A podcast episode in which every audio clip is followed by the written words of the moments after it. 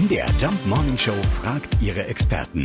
Fakt oder Fake? Tja, ein Vorurteil, das jeder von uns schon mal gehört hat. Angeblich haben alle Iren rote Haare. Ja, stimmt's oder nicht? Liane Wastel von MDR Wissen hat die Antwort für uns. Nein, das ist tatsächlich nur ein Klischee. In Wirklichkeit haben tatsächlich nur 9% aller Iren rote Haare.